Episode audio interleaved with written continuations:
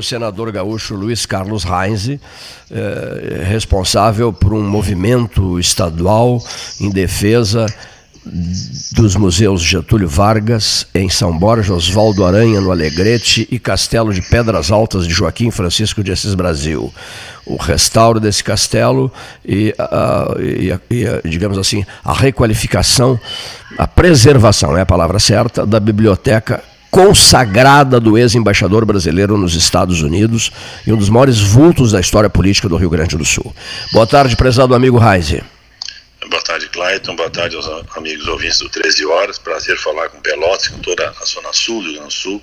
Nós, há duas semanas, Clayton, fiz uma tele-reunião com os familiares do Assis Brasil, né, porque a família tem que aceitar, tem que querer, tem que tem problemas internos e que precisam ser ajustados. Então, com eles nós conversamos e o próximo passo agora, eu vou fazer uma reunião com a, a família, né, membros da família e também já de, de, de empresas que possam ajudar é, nesse, nesse, nesse projeto. Eu tenho, por exemplo, Unimed, Pelotas, Unimed Rio Grande do Sul, eu tenho a Osergs do Rio Grande do Sul, tenho cooperativa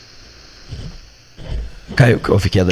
O sistema Cicred, é, também em várias cooperativas de produção, para poder ajudar nesse processo. Então, estamos trabalhando nessa direção e logo teremos novidades sobre esse assunto. No momento, quer dizer, eu, eu, eu, estou sabendo, o grande esforço de todos, e especialmente do senhor, concentra-se em estabelecer um, uma unidade familiar, um 100% familiar, não é, senador? Sim, hoje a família que toca o projeto, com dificuldades, enfim, porque uh, um museu desta monta precisa. Estão, estiveram ali também os projetos, né, os engenheiros, arquitetos que estão trabalhando o projeto, a produtora cultural também acompanhou essa discussão, e agora é a etapa família, produtor cultural e engenheiros, com né, o interessado em fazer o investimento nas obras. Já existem interessados, e essa é a segunda etapa, Cleiton, que nós vamos trabalhar agora, é, nesse caso concreto do Museu Assis Brasil. Muito bem. Senador, é, isso voltaremos evidentemente a falar, inclusive em relação a, a em relação a São Borja e em relação a, ao, Alegre, ao Alegrete. Não? São, serão etapas posteriores e vamos continuar trabalhando e muito. Eu estou entusiasmadíssimo com essas ações todas. Muito entusiasmado. É, eu queria também, Clayton, falando em cultura, queria falar em educação é, nós aprovamos agora recentemente, recebemos muitas demandas de professores estaduais e professores municipais e aprovamos uma, uma emenda constitucional tornando o Fundeb né, um repasse do governo federal para prefeituras e para governos estaduais vinculado diretamente à educação. Foram 14,8 bilhões aplicados em 2020 e esta lei, esse, essa lei que era uh, transitória, agora se tornou permanente. Né? Era provisória e agora se tornou permanente com a votação que nós fizemos no Senado Federal, na Câmara dos Deputados. E agora, então, é uma boa notícia né, aos professores da área municipal e também da área estadual. E também, além de tornar permanente esse recurso, né, destinado às prefeituras e aos governos estaduais, o percentual, Clayton, que era hoje 10%, por exemplo, nesse ano de 2020, né, foi destinado 14,8 bilhões do governo federal para as prefeituras. E na, na, na, no projeto que nós votamos no Senado e na Câmara, passa de 10 para 12, 15, ele vai crescendo até 2026, chegando a 23% de aplicação desse, desse recurso. Então, o, o montante em valores nominais, que foi aplicado 14,8 bilhões em 2020, chegaria a 2026 em 34, 35 bilhões, sem considerar o crescimento da economia. Se crescer 1, 2% ao ano, dizer, mais, maior será o valor a ser repassado para os municípios. Então, uma boa notícia para a educação educação né, básica dos municípios e também dos estados de todo o Brasil. Então, essa é uma notícia boa. Foi trabalhado na Câmara, no Senado e também negociado com o próprio governo Bolsonaro. Se o governo não quer, não paga, não faz. Aconteceu na negociação entre o Senado, entre a Câmara e também o governo federal. Uma notícia boa para a educação de todo o Brasil. Senador Luiz Carlos Reis, o Paulo Gastaneto e eu tivemos longas conversas com o senhor naquela famosa reunião um, é, para discutir aqueles 85 milhões para a BR-116. Nunca esqueço daquilo. O empenho do senhor, o empenho de tantos na, na liberação daquela, da, da, daquela emenda, não é? Bem, é, o senhor se considera. O senhor é um homem que tem uma relação direta com o presidente da República que o aprecia muito, está sempre falando no senhor. O senhor se considera, o senhor, não, não é se considera, o senhor considera que 2021 será um ano é, de acentuados avanços na duplicação da 116, para além do que se deseja, é, com a perspectiva de que surjam assim surpresas positivas, senador Heinz? é difícil, Clayton, em função, em função da exiguidade do orçamento. Estou falando agora em aumentar o volume para a educação, assim saúde, assim tá, e ainda a pandemia não acabou. Sim. E o resultado da economia para 2020, veja, era, era de, um, de um crescimento da economia de 2 a 3%. Nós teremos uma queda no PIB em torno de 4%. E essa queda, quando começou a pandemia, era, era, era já prevista pelos bancos em mais de 10%. Então, nesse instante, né, a economia vai cair em torno de 4%. É uma queda na economia. Então, é difícil dizer que agora aumenta o valor para, para qualquer área, não apenas Sim. para esta obra importante, mas de certeza, vou te dizer, o contorno de Pelotas será concluído neste ano de 2021 com Antônio Pelotas. Avançará mais ainda, o presidente Bolsonaro esteve ah, na Barra do Ribeiro, agora, recentemente, entregou mais um pedaço da duplicação. Então hoje deve ter quase 100 quilômetros duplicados entre Pelotas e Porto Alegre. Mais trechos importantes serão também apresentados em 2021. Então são obras importantes que acontecerão. Não vou dizer que vai concluir, mas a conclusão será mais certa para 2022. Assim é a ponte do Guaíba, a duplicação que já foi entregue, a obra em si, já estão cruzando na ponte, mas a conclusão da ponte sairá para agosto, setembro de 2021. Assim também o controle de Pelotas sairá para esse ano de 2021 e a 116 nesse traçado todo, seguramente para 2022. É difícil fazer previsão que tenha surpresas positivas em função da exiguidade do orçamento que nós temos para, para o próximo ano. Muito, muito bom o seu relato. O Paulo Gastal Neto, vou passar o celular a ele e vai conversar um pouco com o senhor. Ok. Boa tarde, senador. Boa tarde, Paulo. Tudo bem? Boa tarde. Eu me lembro que ainda esse ano nós uh, conversamos aqui no programa, uh, ainda uh, pelo mês de setembro, e uh, conversamos sobre a questão dos repasses emergenciais que o governo federal fez para municípios e estados, que foi um repasse que suplementou a queda de CMS, um repasse muito importante para os estados e municípios. Como nós estamos vendo um crescimento nesse momento do processo da pandemia, uh, para 2022 existe perspectiva de uh, esse suplemento ser também alcançado aos estados e municípios? Nós começamos essa discussão agora, há duas semanas em Brasília, começamos essa discussão prevendo a volta da pandemia, quer dizer, essa situação de buscar recursos para prefeituras, governos estaduais e também o próprio recurso destinado ao auxílio emergencial. Começamos essa discussão e esse assunto deverá estar em pauta em janeiro. Estamos insistindo ainda, viu, Paulo, que nós tenhamos sessões este mês de janeiro. Eu me alio a um grupo de, de senadores, e também a Câmara deve ter a mesma coisa, que nós queremos estar trabalhando em, 2000, em janeiro desse ano que vem e não termos o recesso, não voltarmos apenas em fevereiro. Tenhamos janeiro algumas sessões e fevereiro também. Nós temos orçamento para ser votado. Votamos a LDO na outra semana. Temos que votar agora o orçamento geral da União, que o ano começa em 2021 sem o orçamento.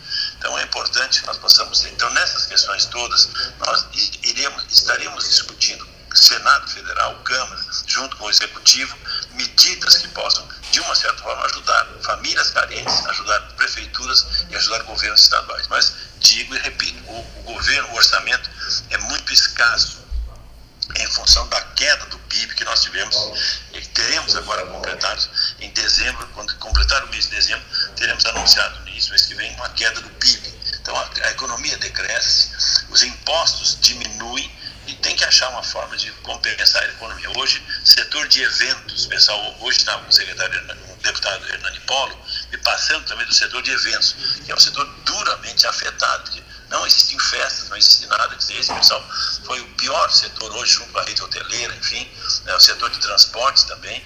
Né, de aviões que sofreram duramente essa, essa queda em função da sua circunstância, que as festas e as pessoas nos, nos cobravam de manhã ações específicas para o setor deles, e assim outros setores também precisam de ajuda.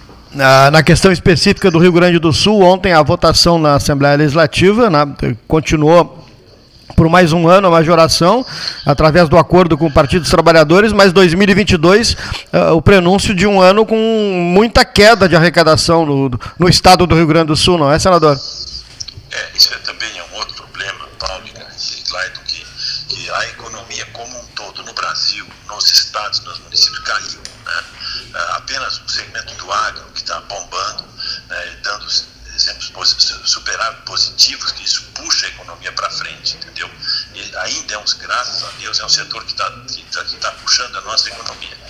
Então, é, a situação para 2021 e 2022 são, são anos ainda ruins para todos, não é apenas o Rio Grande do Sul, todos os estados sofrerão com isso e a União também sofrerá. Então, essa é uma situação que nós temos que fazer o máximo que nós possamos para recuperar a economia. Inclusive, dois projetos nós não conseguimos votar em 2020, nós temos que, por obrigação de votar em 2021, que é o tamanho do Estado brasileiro e a reforma tributária. São duas reformas que têm que sair e o nosso empenho para que nesse primeiro semestre nós possamos ter acertado a presidência da Câmara e do Senado, nós trabalharmos é, justamente desses dois projetos.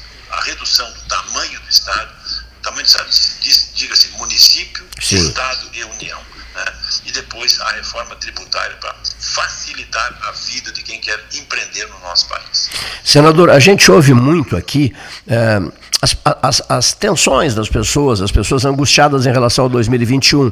E há muitas, muito depoimento, senador Reis, de pessoas que não estão levando muita fé, muita esperança no ano 2021 no que respeita à questão da epidemia. As pessoas estão céticas, algumas já esperando 2021, temores, grandes temores. O senhor vê luzes para o ano que vem nesse quesito? A vacina deve acontecer. Hum. Agora nós temos que ter o máximo de cautela. Não temos que nós estamos vendo o governador Dória, vou dar nome aos bois de São Paulo, apressando o processo. Vamos com calma. Nós precisamos da vacina, todo mundo quer a vacina, mas temos que ter o máximo de cuidados a Anvisa deverá liberar, foi lançado agora um plano nacional de vacinação, com todo cuidado. A Fiocruz, Butantan e outros institutos fabricarão a vacina aqui no Brasil. Ótimo, isso é bom para nós termos a fabricação aqui dentro do Brasil. É uma grande força-tarefa com recursos já destinados pelo presidente Bolsonaro de 20 bilhões de reais para fazer com que os estados e municípios tenham dificuldade. Eu vi que foi um tema de debate nas campanhas eleitorais dos Sim. prefeitos, agora, nessa última eleição. O pessoal prometia a vacina, bom, o governo federal vai bancar a vacina. Então, isso aí, mas com cuidado, né, não podemos uh, chegar e vacinar de qualquer jeito. Ver médicos, uh, lives com médicos renomados falando essa questão. Então, nós temos que ver Uh, nós temos que discutir essa questão e, e com toda segurança nós fazemos uh, essas, essas aplicações, a, a, vacinação como ela precisa ser feita. Ou seja, essa questão vacina não, não pode, não é que não, não deve ir para o palanque político, não é, senador? Infelizmente, hum. Clayton e Paulo, infelizmente foi para o palanque político. Se você pega uma emissora de televisão, Rede Globo Televisão, eu uma, fiz uma live alguns meses atrás com o Alexandre Garcia, renomado jornalista que vocês conhecem, e o Alexandre dizia, tenho vergonha do, do, canal que eu trabalhei, que faz uma TV fúnebre. Estou dizendo, convite para enterro, nós falecimento, quase aquilo ali. Bom, vamos comemorar, comemorar, Paulo, comemorar, Clayton, uh, em nome dos médicos que, que trabalham esse assunto, em nome dos enfermeiros, paramédicos, uh, auxiliares de enfermagem, as pessoas que fazem limpeza nos quartos dos hospitais, uh, o porteiro do hospital, motorista da ambulância, posto de saúde, enfim, todas as pessoas que se empenham nesse, nesse, nesse trabalho aí, nós salvamos 6 milhões e 500 mil brasileiros. 6 milhões e 500 mil. Você não vê esse número. Você vê o quê? 188 mil mortes. Eu lamento as mortes, mas vamos comemorar os 6 milhões e 500 que se salvaram no Brasil. Esse é o ponto importante, né? Todo o empenho, o esforço dos prefeitos, dos governos estaduais, do governo federal, todo mundo se empenhou. Bom, e tivemos um resultado positivo, os hospitais também, né? Então, esse, isso é que nós temos que comemorar e não usarmos isso como política. Né? Morreu 188 mil todos os dias você vê aquele mas mais 500 hoje. Pô, complicado. Vamos dizer que salvou um milhão de pessoas, salvou 100 mil. Vamos dizer que se salvou. Isso é um ponto importante. E seguir trabalhando para combater a pandemia e, e evitar o número de mortes que nós possamos ter. Muito bem. Bom, eu quero também deixar registrado aqui o seguinte: eu, Cleiton, gostaria de, de voltar a conversar, até em função é, de um projeto de de um Palácio do Catete 13 horas que nós estamos é, organizando aqui, senador, um Palácio do Catete 13 horas no Rio de Janeiro. Eu, Cleiton, gostaria de voltar a conversar nos próximos dias com o embaixador brasileiro na Índia, o seu particular amigo André André Aranha Correia do Lago. Depois, se possível, eu gostaria de receber inbox, porque eu acabei ficando sem o telefone do embaixador. É. passo no agora. Passo no agora. E quero conversar, Clayton e Paulo, um assunto importante que eu, desde março, tenho tratado vários temas com o Uruguai. Nós temos a dragagem da Lagoa Mirim, nós temos uma ferrovia, Livramento Ribeira Montevidéu, nós temos a hidrovia do Rio Uruguai, vários temas importantes que vão alavancar o desenvolvimento da parte norte do Uruguai, nordeste do Uruguai e sul do Rio Grande do Sul, desde Jaguarão, passando por Livramento, Pagé, Livramento, até Barra do Guaraí, outro lado, Guaraí. É importante o que nós estamos trabalhando nesse instante com o governo uruguaio e o governo brasileiro e a iniciativa privada. Vários temas, principalmente parte sul do Rio Grande do Sul, coisas que vão explodir da nossa economia, vão nos ajudar muito. Ajuda o Uruguai e ajudará também sul, né, a fronteira oeste, a região da campanha, serão altamente beneficiadas. Quero conversar num programa com vocês especificamente sobre esse tema. Paulo e também Clayton. Quando, quando o amigo quiser. Uruguai e Rio Grande, né? a nossa região aqui, os vínculos profundos, inclusive emocionais. Eu fico sempre lembrando do professor Aldir Garcia Chile, né? o homem que desenhou a camiseta canarinho da seleção brasileira de futebol, um homem de Jaguarão, perdidamente apaixonado pelo Uruguai, um dos escritores brasileiros, vencedor de duas eh, eh, bienais da literatura brasileira, mais lidos no Uruguai, e vivia falando, um grande amigo meu, apaixonado pelo Uruguai. E só para dar um exemplo assim dos nossos vínculos, dos vínculos fortes que o gaúcho tem, que o Rio Grande tem com o Uruguai, senador. Gostei de saber disso e estaremos à disposição para esse debate especial. Tá bom. Um abraço a você, Paulo, um abraço a você, Clyde, e os amigos ouvintes 13 horas. Foi um prazer falar com Pelotas e toda a região sul do Rio Grande do Sul. Muitíssimo, muitíssimo obrigado, um bom Natal para o senhor, para a sua família e um grande abraço.